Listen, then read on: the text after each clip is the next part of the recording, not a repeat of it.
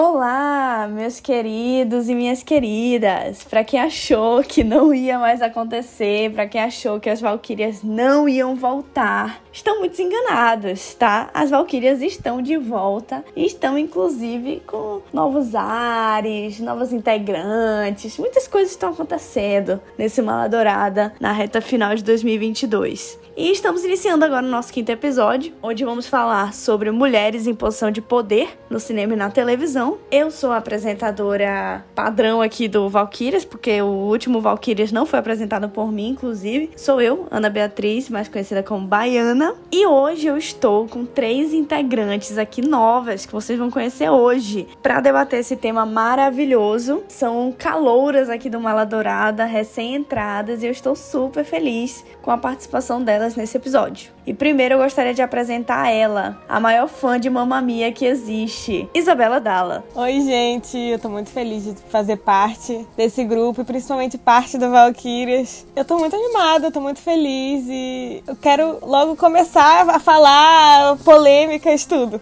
Perfeita, já tá ansiosa pra polêmica. O que a gente gosta aqui é de polêmica. É o que engaja, é o que dá conteúdo. Então vamos pra cima. Também estou aqui com ela, Ana Júlia Colares. Oi, tudo bom?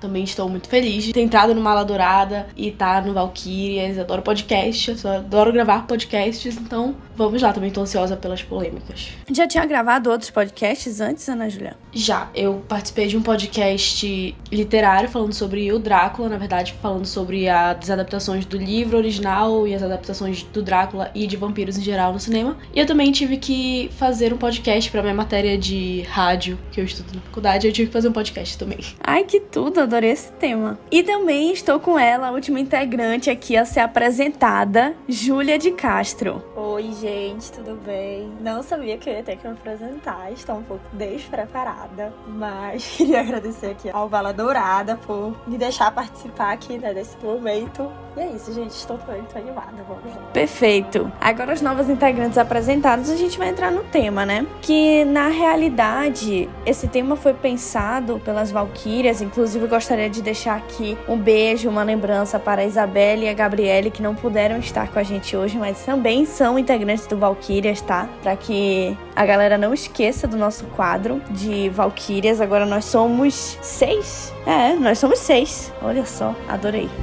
e a gente escolheu esse tema justamente porque quando a gente olha para personagens femininas em posição de poder, tanto no cinema como na televisão, a gente vê uns diferentes estereótipos assim. E eu sinto que quando a gente coloca eles em paralelo com personagens masculinos, a gente nota uns certos padrões assim que se repetem, que são muito interessantes. E aí eu acho que, enfim, né, era válido de discussão aqui. Como, por exemplo, às vezes a gente vê, às vezes não, muitas vezes inclusive isso tem sido recorrente nos últimos tempos personagens que estão em uma posição de poder, pode ser uma heroína, pode ser uma vilã, pode ser uma governante e que acabam malucas no final da história. Acabam loucas, desequilibradas, ah, mulher no poder fica maluca. Então é sempre alguma pegada assim, ou então porque elas são emocionais demais, elas não conseguem deixar os sentimentos separados da razão, ou para conseguir o que querem, elas precisam ser muito mais, tipo assim, abdicar muito mais da sua moral, dos seus valores, do que personagens homens que.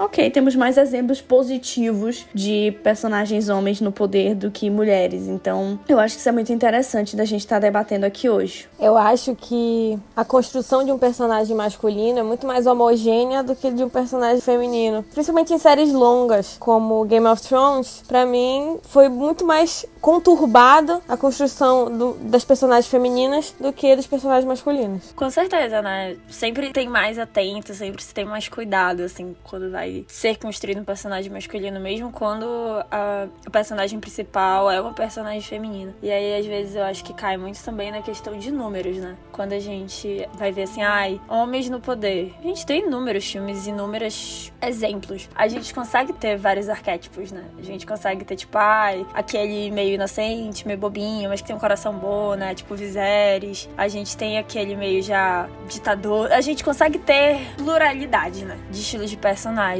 Quando a gente tem personagens femininos, acaba que sempre cai no mesmo território, digamos assim, né? Concordo com vocês. Inclusive, eu tava falando sobre isso de Game of Thrones com meu pai hoje, que que tá assistindo a última temporada só agora, a gente tava falando como, assim, a maioria dos personagens, principalmente as mulheres, tem motivações. É muito difícil definir eles como heróis ou não heróis. Enquanto que, por exemplo, o Jon Snow, não. Eu já acho ele um personagem que eu gosto, inclusive. Não é o teu, mas eu acho importante, eu gosto dele, defendo ele em alguns momentos. Mas é um personagem muito mais linear. A Daenerys, ela passa por muito mais situações em que a gente fica tipo, hum, mas ela é uma heroína ou não? Como que tá? Porque eu também amo ela, tá, gente? Deixando bem claro. Tem um termo em inglês, são tipo gray areas, áreas cinzas, assim, que você fica meio assim, hum, não sei se isso é tão. Ela é mais complexa, mas é mais fácil de cair nesses arquétipos, assim, de louca, de maluca, como fizeram, né? Com a pobre coitada. E às vezes cai até como algo nosso, assim, do telespectador, né? Tipo assim, de já ver esses personagens, tipo assim, ih, tá ficando doida, ih, sabe? Eu, eu acho que acaba também como a gente vive em sociedade, né? Ai, uma mulher no poder é porque ela tem que ser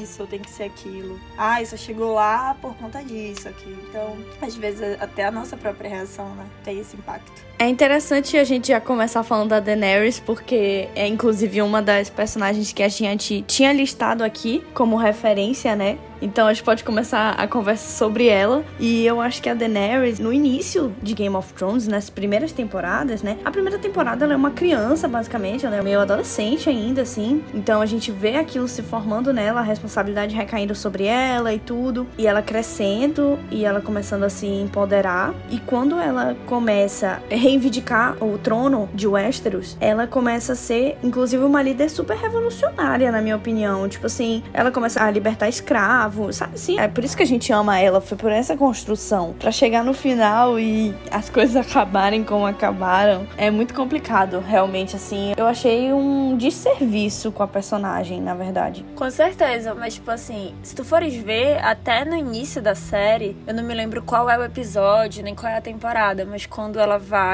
comprar os escravos, né, que ela vai dar em troca ao dragão, e aí os conselheiros dela já estão assim, meu Deus, ela perdeu a cabeça, o que ela vai fazer? tipo, já tem esse climinha, né? De tipo assim, ai, ela deve estar tá doida, porque, tipo assim, não passaram confiança pra ela, né? Não tem essa coisa de, tipo, não, ela sabe o que ela tá fazendo, eu confio nela, sabe? Apesar dela já ter tido grandes provações até aquele ponto. Eu realmente não me lembro qual é a temporada. Que é até a primeira vez que ela fala o, o Dracarys, aquela cena pra mim fica muito marcante, assim, sabe? Do tipo, pô, cara, dê um, um chá de confiança nela, sabe? Pra ela. Eu tô chocada que a Júlia acabou de me dar uma virada de chave, assim perceber que realmente as pessoas meio que não confiavam tanto nela. Tipo assim, ficavam sempre com o pé atrás, e eu na série inteira, e eu tô chocada, falando, meu Deus, é realmente isso. Da, da Daenerys, eu acho, na verdade, assim, que o final dela nem é ruim por si só, só que eu acho que o que acontece, eu achei ruim, tá? Mas o que eu quero dizer é que se tivesse sido bem construído, seria um problema menor. A questão que eu acho que pega muito com ela, e nesse tópico todo de personagens femininas e personagens femininas no poder, é que eles querem fazer uma coisa rasa. Eles têm preguiça, eu acho de desenvolver um arco que faça sentido. Então eles, justamente, eu acho que eles já partem do princípio de que todo mundo vai comprar a ideia de que ela é louca. Todo mundo vai aceitar que é isso. Não precisa explicar, não precisa construir. Então eu acho que isso que, eu, que me dá mais raiva, porque não foi bem feito. Se fosse bem feito, tudo bem, mas não foi.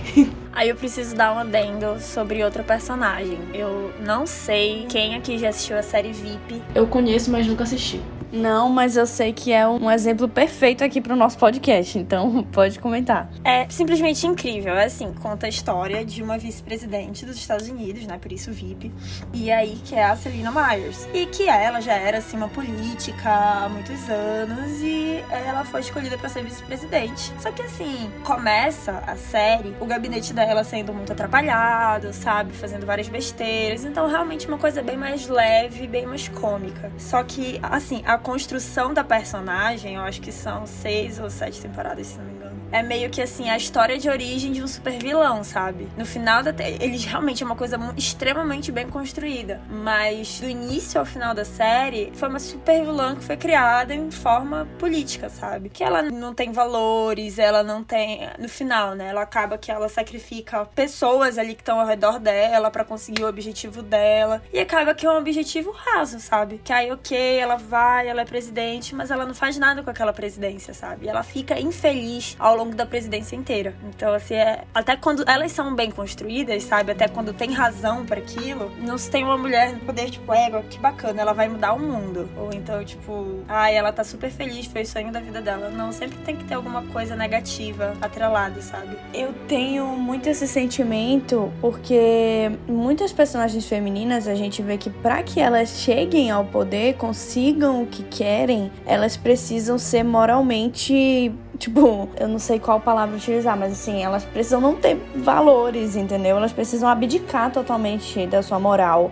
É tipo a Cersei Lannister que tá disposta a fazer qualquer coisa para continuar no poder, entendeu? Ou até a Claire Underwood de House of Cards. Parece que assim, como as mulheres não têm muita oportunidade, tá? A única forma delas chegarem lá é, tipo, sendo totalmente corruptas, frias, matando pessoas e cometendo qualquer tipo de atrocidade. E aí, assim, tu fala, a gente traz esses personagens que são em situações específicas, né? Tipo, a Cersei a gente tá num mundo fantasioso, a Claire também tá em uma realidade, assim, bem diferenciada, mas aí a gente vê como a, a Miranda do Diabo Veste Prada, que é a mesma lógica, assim. Ela é uma mulher que ela passa por cima de todos, ela vai passar por cima de todo mundo para conseguir o que ela quer e ela não tem tempo pra família, ela não trata bem os funcionários, ela tá lá, ela no poder, ela é incrível, mas ela é uma péssima pessoa. Apesar de não necessariamente ser, porque esse filme eu acho que até faz uma construção boa, mas enfim, é isso. Sim, e até falando também da Miranda Priestley, né? Que, tipo, ela faz um trabalho incrível. Todo mundo ela concorda, mas ainda assim, além de todas as questões negativas, tipo assim, para eles ela é facilmente trocável, né? Descartável. Ah, vamos trocar aqui por essa aqui que também não tem morais, mas ela é nova e ela é mais barata. Então vamos só trocar. Ela é extremamente descartável. Isso é um ponto, essa questão da juventude também. De que elas precisam fazer isso porque senão elas vão ser trocadas por uma mais jovem, enfim. Tem toda essa questão ainda, né? Da rivalidade feminina e dessa questão da juventude, né? Assim, ai, você vai ser trocada por um modelo mais novo, né? E é isso que a Baiana falou, tipo assim, ai, porque pra elas tem que chegar lá, elas têm que ser sem moral, tem que ser isso, aquilo. Também, né? Quando elas não são colocadas como, assim, pessoas burras ou incompetentes que só chegaram lá porque, ai, ela é a namorada do chefe. Ou então, ai, porque ela é linda, o chefe tem uma quedinha por ela e aí ele faz tudo que ela quer, sabe? Esse tipo de coisa. Ou é um ou outro, ou é a pessoa ser moral, que não tem tempo pra família, que passa por cima de tudo e de todos, ou é a burra, incompetente, que tá ali só por ser um rostinho bonito, né? Eu, pelo menos, não consigo pensar, assim, em exemplos positivos de mulheres em poder. Ai, triste. Inclusive, um ponto que me fez querer gravar esse podcast agora, nesse momento, é porque a gente acabou de assistir a primeira temporada de A Casa do Dragão e a primeira temporada de Anéis do Poder. Ambas séries têm personagens femininas como protagonistas em posição de poder. Inclusive, A Casa do Dragão, a gente tem duas personagens, né? A gente tem a Rhaenyra e a Alicent, que são duas personagens que chegam ao poder e usufruem disso. Inclusive, a gente no Encena debateu muito sobre isso, sobre como elas acabam sendo, assim, meio que dois extremos, dois lados antagonistas, mas que no final tem muito a ver. Ambas têm muitos pontos em comum em suas trajetórias e, enfim, depois elas se tornam mães e aí a história muda completamente a forma como elas lidam com as coisas. Eu senti que a série conseguiu trazer, eu não vou dizer assim, exemplos 100% positivos, mas eu acho que a série conseguiu trabalhar bem a situação de serem personagens femininas no poder. Eu acho que conseguiram dar uma boa construção para ambas as personagens e pro que elas se propunham ali. Tanto a Alicent que, tipo assim, caiu de paraquedas na situação e abraçou a situação e foi para cima e enfim. E a Rhaenyra também foi outra que caiu de paraquedas e que correu atrás, sabe? Então, eu gosto. Eu acho que são exemplos positivos. Claro que não são personagens que a gente concorda 100% com as ações, mas não é sobre concordar, né, com as ações, e sim sobre a representatividade delas. Eu acho muito engraçado que na Casa do Dragão a gente pode ver que a Rhaenyra nunca foi aquela menina super feminina, sabe? Eles não retrataram ela como se fosse uma personagem super feminina desde o início. Pra, eu não sei se eu fiquei meio incomodada por terem tirado isso e pra construção dela, eu acho que não mudaria nada mas foi um ponto que me incomodou ali, sabe? Pegando até esse ponto da Isabela, eu acho que isso é uma situação também, porque a gente tende a. Ou, se a gente vai colocar uma mulher no numa situação de poder. Ou ela é desfeminilizada, ou ela é extremamente feminilizada a ponto de, tipo assim, isso ser toda a personalidade dela. E ela ser, assim, uma menina má, ela popular. Até também, assim, temos no, o clássico, que a atração, acho que no Brasil ficou atração fatal, ou atração mortal. Existem os dois, mas é Headers em inglês. Em que a, a basicamente é isso, é uma menina que ela é super popular e ela é líder, ela manda em tudo na escola. Só que ela é uma pessoa horrível, ela é uma péssima pessoa. E é sempre assim. E qualquer uma que vá tomar esse posto vai se tornar uma péssima pessoa também. E aí a gente tem a Regina George, que tá em Minas Malvadas, que foi claramente inspirada também nessa personagem. Mesma situação, assim, ela é uma pessoa. Ou ela é uma pessoa ruim, ou ela é uma pessoa burra, ou ela é uma pessoa extremamente. Enfim, que é, que é a Gretchen, eu esqueci agora a palavra. Mas que quer estar no poder, assim, a qualquer custo. É sempre isso. Ou é muito desfeminilizada para ser levada a sério, ou é extremamente feminilizada e criticada por isso. E se a gente for ver também Meninas Malvadas, a Katie, né, quando ela começa, ela não tem muito esse ar feminino, né? Ela tem uma outra referência. Então a gente vê assim, ah, ela nunca tá com o cabelo muito arrumado, ela não usa muita maquiagem, ela tem aquele meio ar de inocência, né? E conforme ela vai se morfando ali na próxima abelha rainha, né? Aí ela, ai, ela já começa a se preocupar com a roupa e ela já age de uma maneira mais feminina, né? Quanto mais vilã ela se torna, mais feminina ela se torna também, né? Eu acho isso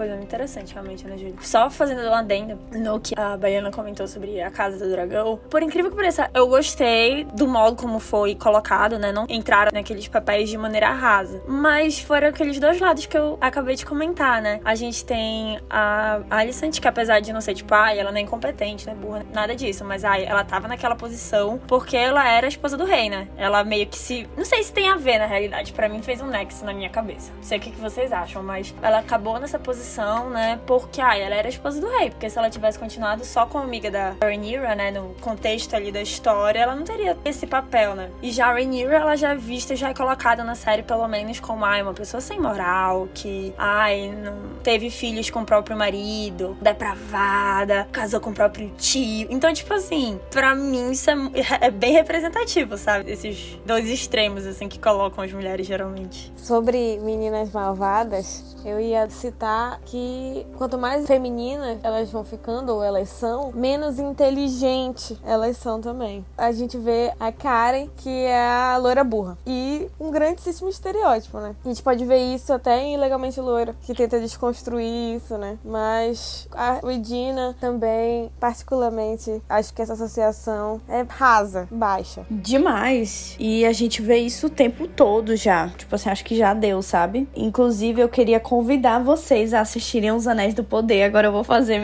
meu jabá aqui, porque eu amei Os Anéis do Poder. E a gente tem a Galadriel como personagem principal. E ela é aquela personagem guerreira, sabe? 100% assim, aquela capitã que não consegue largar o exército e ela tem uma missão e ela quer aquilo e ela até chega a ser meio masculinizada. Só que a história acaba se desenhando sem querer dar spoiler, mas assim, ela acaba se desenhando de uma forma que a gente vai conhecendo as fragilidades dela, da Galadriel. E até, tipo, eu interpreto como se ela tivesse se apaixonado e tudo. Então, sabe, eu acho que foi uma personagem que conseguiu ter diversas camadas ali, sem perder a essência dela. E eu gosto muito dela. Eu acho que vale a pena vocês conferirem a série. Eu não sou a maior fã de Senhor dos Anéis, mas eu prometo que eu vou dar uma chance. Dá, dá uma chance. Tipo assim, é, é diferente, é diferente dos filmes. Eu também. Eu quero assistir os filmes, porque assim, eu nunca assisti, eu nunca sentei pra assistir, já assisti de passagem, meu pai é muito fã. Tem a Galadriel tatuada no braço, inclusive, uma Galadriel gigante. Mentira, sério? Meu Deus, a Kate Blanchett. E aí ele fica, eu não acredito que eu e os meus irmãos, vocês nunca assistiram direito, não sei o que, não sei o que mais. Eventualmente eu vou ter que assistir para agradar o meu pai. E também porque eu acho que é importante, né? São filmes muito importantes. E eu também quero assistir essa série. Nem sei se preciso realmente assistir os filmes pra assistir a série, mas eu tenho vontade e eu pretendo assistir. Beleza, beleza, dá uma chance. Não necessariamente, tá? Dá pra assistir a série sem ter assistido os filmes. Claro que quem assistiu os filmes acaba aproveitando mais, né? Os fanservices.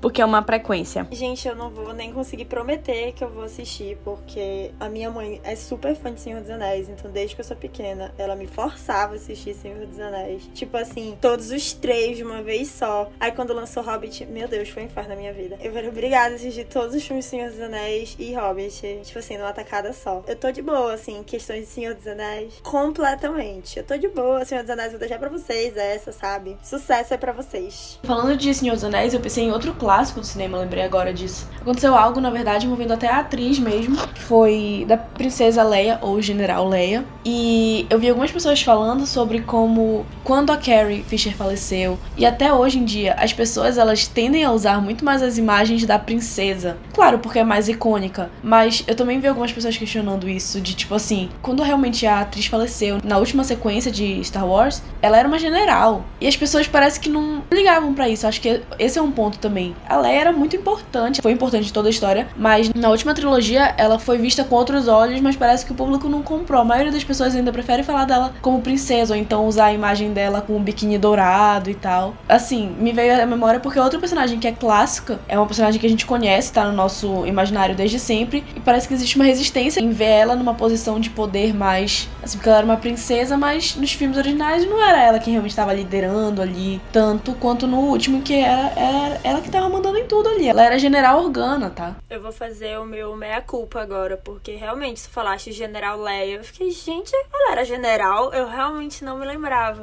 Vou fazer a minha, minha meia-culpa de. Realmente, né? Olha, a gente até aqui, aqui dentro, a gente precisa fazer essa análise, né? Do porquê que a gente tem essas coisas. Eu realmente, eu só lembro dela como Princesa Leia. Ela é lindíssima, não no biquíni, porque é do biquíni também acho assim um pouco já exagerado. Mas eu realmente só lembro dela como Princesa Leia. Ícone desvalorizado. Ícone militar desvalorizado. Militar da resistência, importante. Ícone da resistência, ícone militante. Fala assim, ícone militante. Não, e assim, ela tem esse desenvolvimento desde a trilogia original. No Retorno de Jedi, ela já tá caminhando para isso. Ela já é general, não é isso? Eu acho que no terceiro filme da trilogia original, não sei se ela já é general, não. Eu acho que ela ainda não é general, mas, tipo assim, ela já tá como praticamente líder da resistência, assim, né? Já tá liderando ali. Então, nossa, eu fui reassistir é, Star Wars recentemente e eu percebi isso, quanto que a Leia é uma personagem muito foda e que ela tem o seu valor, o seu poder, tipo, pô, personagens femininas, tipo, a Leia vem na, na mente da cultura pop, mas ela vem como princesa Leia, ela não vem como todo esse peso, né? Faz sentido. Abafa. Essa parte a gente abafa. A gente abafa. Gente, finge que não existe.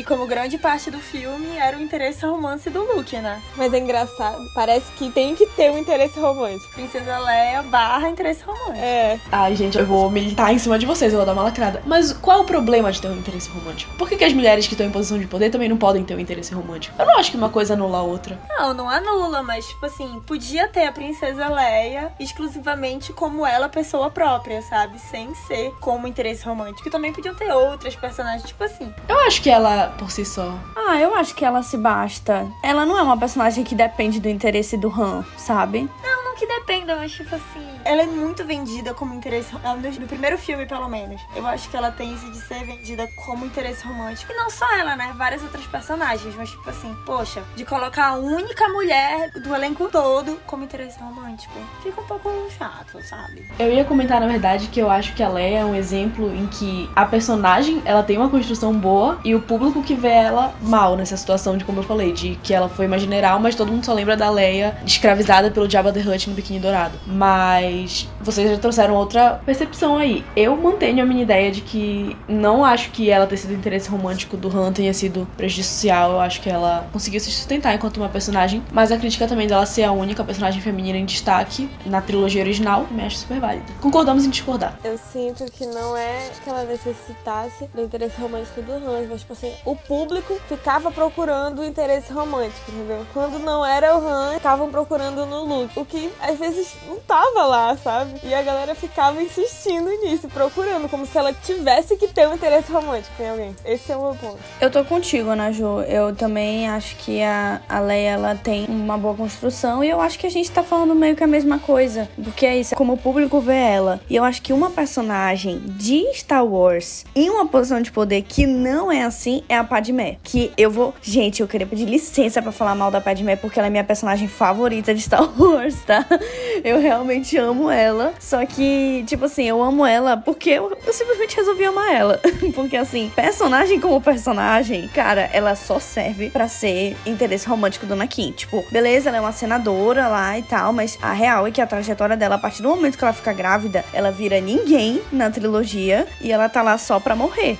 é aquela personagem que tá ali só pra morrer e pra poder tornar o Anakin o Darth Vader. Então, ela sim, eu acho que é um exemplo bem negativo da saga de Star Wars. Engraçado é que ela foi feita depois, né? Tipo assim, já tinha mais discussão em relação. Provavelmente zero, né? Mas tinha um pouquinho mais do que quando a primeira trilogia foi lançada, né? Ah, e também tem isso, que nas primeiras temporadas de The Crown, na primeira temporada, basicamente. É tipo assim, a mulher, ela é rainha de um império, né? Assim, um dos últimos. Tipo assim, ela. Primeiros anos de poder, ela tá se adaptando ali ao lugar dela, né? Tudinho. E o foco da primeira temporada quase que inteira é o relacionamento dela com o marido. Tipo assim, ai, ah, porque ele é o marido, mas ela é a rainha. Tipo assim, esse meio que embate, sabe? Porque, porra, a mulher é uma rainha. Se fosse ao contrário, né? Se fosse aí um rei que tava casado com uma rainha, não ia ter tanto foco nisso. Acabou de lançar, inclusive, a série Imperatriz, eu recomendo bastante, gente. Muito boa essa série. Que é da Imperatriz Cici, né? E, mano, tem questões políticas ali, tem várias coisas no meio, sabe? Não tem tanto foco no relacionamento dela com o marido. Claro, é uma questão importante, a gente fica querendo um pouquinho de romance. Mas sei lá, eu não vejo como. Eu acho que The Crown focou muito nisso. The Crown é uma pauta complicada, porque a gente tá falando de pessoas reais, né? Então, tudo em The Crown tem que ser analisado com muita cautela. Mas eu coloquei, eu quis falar sobre ela, né? Eu lembrei, porque a gente tava falando um pouco antes sobre como, por exemplo, a Alicent caiu de paraquedas ali. Isso aconteceu com a Elizabeth, ela não foi criada desde bebê para ser rainha, né? Foi por uma situação de linearidade desconexa, assim, tipo, o tio dela abriu mão e aí o pai dela virou, enfim. Mas eu coloquei ela também porque eu acho que é um exemplo, novamente, citando as áreas cinzentas, assim, sabe? Tenho muitas críticas, eu vou tentar aqui focar apenas na série esquecer que são pessoas reais. Mas exatamente, Júlia, em muitos momentos a gente vê esse conflito de tipo, ah, ela é a rainha, mas ela não pode deixar o marido dela se sentir menos relevante ou menos importante ou menor. Inclusive a relação dela com a Margaret. Porque a Margaret queria ser rainha, ela se achava uma pessoa super espontânea, super interativa e tal. Só que isso não é exatamente o que eles acham que é o ideal para ser uma rainha, porque para ela faltava compostura. Então ela tinha uma boa relação com todo mundo, mas ela era muito dada, ela era muito assim. E a gente tem essa imagem de que a pessoa que tá no poder tem que ser contida, tem que ser aqui. Mulheres, né? Porque podemos ver, por exemplo, que se uma mulher erra uma palavra quando tá na presidência, meu Deus, é burra. O homem joga 50 palavras por segundo, não tem o mínimo de decoro. É aquele agente como a gente.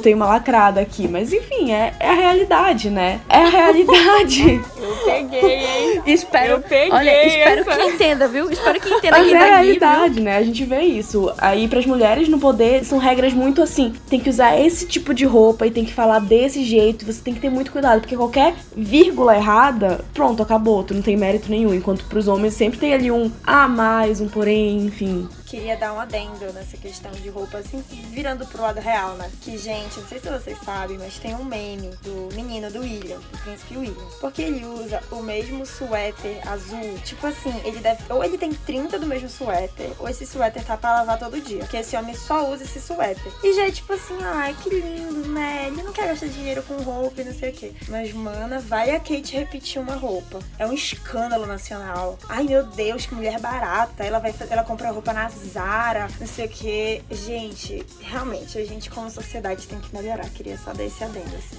vida real. E eu não perco uma oportunidade pra falar da família real britânica. Vocês vão perceber isso depois. Mas não perco uma oportunidade pra falar desse povo.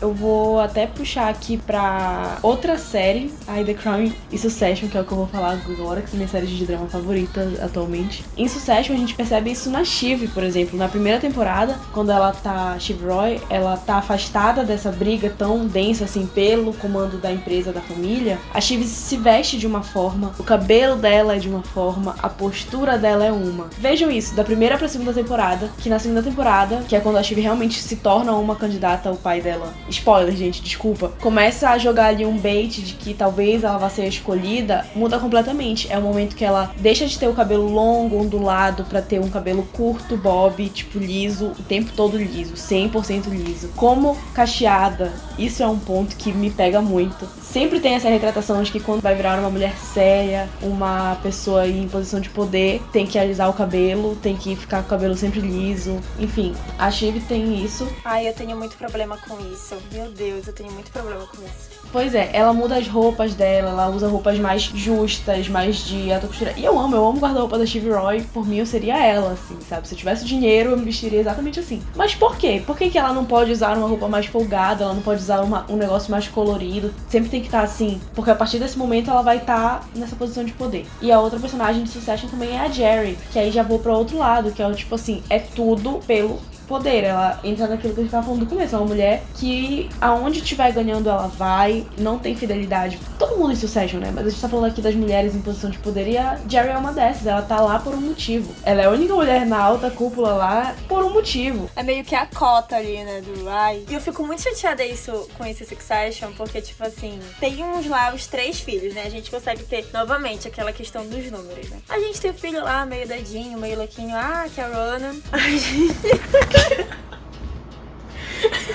A gente tem um filho, Ai. Connor, né? Que, tipo, tá lá no sítio dele e tal, não quer, não quero treta comigo. E tem o outro que, tipo assim, ai não, porque eu quero dar esse orgulho pro meu pai, e aí depois já vira completamente o oposto, né? Tipo, ai, agora eu quero vingança do meu pai. Não, e a Shiva tá lá, tipo, ai, a cota da, da cota feminina. Tem uma filha, tá ótimo, pronto. A gente sempre tá falando sobre essa personagem feminina no poder como um padrão inalcançável, porque ela tem que ser feminina, mas ela tem que ter características mais fortes, ela não pode ser emocional, mas ela ao mesmo tempo tem que ter um instinto materno de cuidado mas ao mesmo tempo ela não pode ser forte demais para não intimidar os caras que estão ao redor dela. Sim, ela não pode errar e ela não pode ter emoções. E eu gosto de personagens que trazem justamente esse outro lado. Eu acho muito válido, assim, eu gosto desse tipo de construção. E a gente já citou algumas aqui. Eu queria entrar nesse ponto da maternidade e citar a Wanda. Na série, simplesmente a maternidade mudou completamente o personagem dela dela. E ela ficou completamente maluca no multiverso da loucura. Eu achei até um ponto que chegou tão longe isso que ficou meio desconexo. É, criaram uma vilã pela maternidade. Eu fiquei um pouco incomodada pelo jeito que retrataram ela como uma vilã, só porque ela é tão poderosa e retrataram uma vilã tão cruel. E a minha mãe, ainda eu assisti WandaVision, né? A minha mãe assistiu também. Aí ela ainda comentou assim, quando ela foi assistir o Multiverso da Loucura. Cara, até parece que é uma maravilha ser mãe, acordar todo dia filho gripado, doente, leva pra Unimed, acha que é maravilhosa. Ela vai matar as pessoas pra ser mãe, credo. Visão de uma maternidade, né? É até complicado, que parece que a mulher não, assim, ela não tem um dia feliz, sabe? Ela perde os pais, aí tem todo o lance lá do míssil, aí perde o irmão, aí ela fica com a culpa lá do problema lá da Varsóvia. Aí tem o, o Vision, aí ela perde o Vision. Gente, essa mulher não tem um dia de felicidade. A gente falou, inclusive, sobre mulheres que precisam sacrificar a vida profissional para ter uma vida amorosa e um pelo outro, o outro pelo um. E eu lembrei muito desse comentário de uma personagem que a gente listou aqui que eu acho muito intrigante. Eu queria muito que a gente falasse sobre ela, que é a Sue Sylvester de Glee. Que falar sobre Glee? Quem me conhece sabe, eu amo essa série. Eu amo. Pode falar mal, pode dizer que envelheceu mal. Eu não quero saber, entendeu? Essa série fez a gente gostar de musicais, entendeu? Abordou temáticas na época que não eram abordadas na época na TV. Então, assim, foi revolucionária. Glee foi revolucionária, eu sempre vou defender, apesar de que sim, tem suas problemáticas. E a Sue é uma personagem muito intrigante. O que, é que vocês acham dela? Eu queria fazer uma pergunta primeiro. Tu assististe fielmente até a última temporada? Não. Eu queria deixar claro isso. Eu assisti Glee até o episódio que o Finn morre. E eu não vi o que o Finn morre. Eu sabia que ele ia morrer, aí eu falei, não vou assistir. E parei. Tu tá perdendo muito, sério. Tem temporada depois que é boa. Sério? Eu duvidei muito. É, tem episódio que é bom. Falar que a temporada é boa, acho um pouco pesado. Vou correr atrás porque me disseram, sempre falavam assim: ah, depois que o Finn morre, fica uma merda. E eu larguei de mão. E já não tava aquelas coisas, né, também. Basicamente, a Sui ela é uma personagem que ela volta para aquilo que eu tinha mencionado de áreas cinzentas. Ela tem momentos em que ela era, tipo, realmente muito ruim. Ela entrava numa sala e falava de todo mundo pelas etnias. E tinha momentos em que, por exemplo, com a Beck, que era uma relação que eu acho que foi muito legal que eles construíram, que era uma personagem com síndrome de Down, em que o Mr. Shu, que se achava tão pra frente, queria tratar ela cheia de, de nome toques, de tem que tratar diferente, e a Sui chegava e falava: Não, isso não existe, a gente vai tratar ela igual. Se tiver uma situação X ou Y que a gente precise ter uma atenção diferenciada, ok, mas no geral ela é uma líder de torcida como todas as outras, eu vou tratar ela igual. E eu também acho que essa questão dela tem muito a ver com uma caixa que ela precisou criar para se destacar e para ser respeitada, né? Porque, enfim, mesmo sendo líder de torcida, é uma área de esportes, ela precisava de investimento e com certeza ela se esforçou muito, ela teve que bater muito pé para conseguir ser relevante da forma que ela era. Ela era até mais assim do que os jogadores de futebol. Eu queria falar que eu mesma comecei odiando essa mulher com todas as minhas forças. Eu fui ter empatia por ela depois só. Eles conseguiram me fazer odiar essa mulher no primeiro episódio. Eu tinha um, eu não gostava, eu não conseguia gostar dela. Mas depois eu fui começando a criar empatia, pontos pequenininhos assim, sabe? E essa é um personagem que eu gosto muito, de verdade.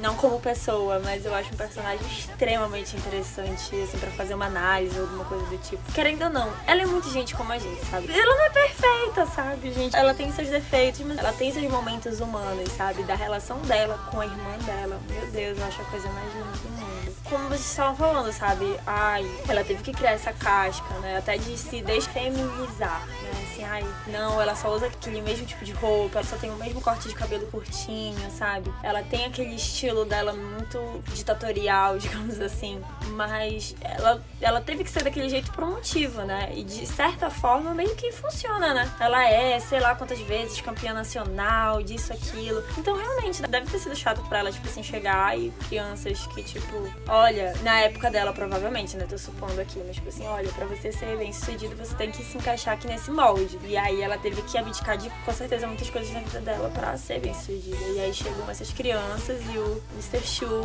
não, você pode ser o que você quiser. Pô, deve, ser, deve ter sido difícil pra ela, né? Ter que lidar com isso. E ela tem os lados humanos dela, sabe? Quando ela foi julgar. Gente, spoiler, mas quem não viu Glee a essa altura do campeonato, né? Já tá liberado já, já virou domínio público. Acho que é na segunda temporada, que ela é uma das juradas, né? Ela vê o lado das crianças, ela vai e vota por eles, né? Então, tipo assim, ela pode não ir lá, não dar o braço a torcer, não fazer aquela campanha por eles, mas sei lá, do jeito dela, ela ajuda, sabe? Do jeito dela, ela, sei lá, ela faz o que ela pode. Claro, depois de atrapalhar bastante também, né? Tem que ter um conflito ali na relação. Mas, gente, a relação de quem não é conturbada, né? Acontece de várias famílias.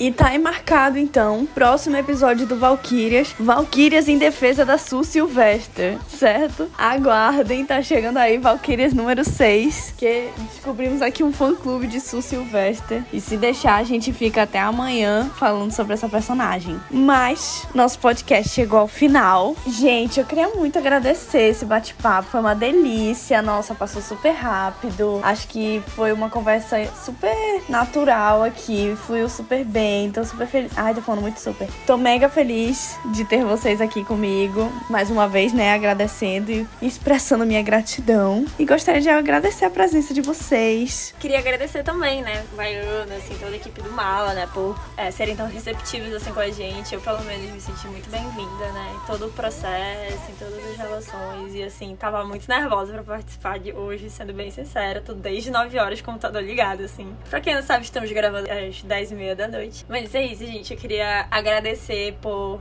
enfim, me escutarem. É isso.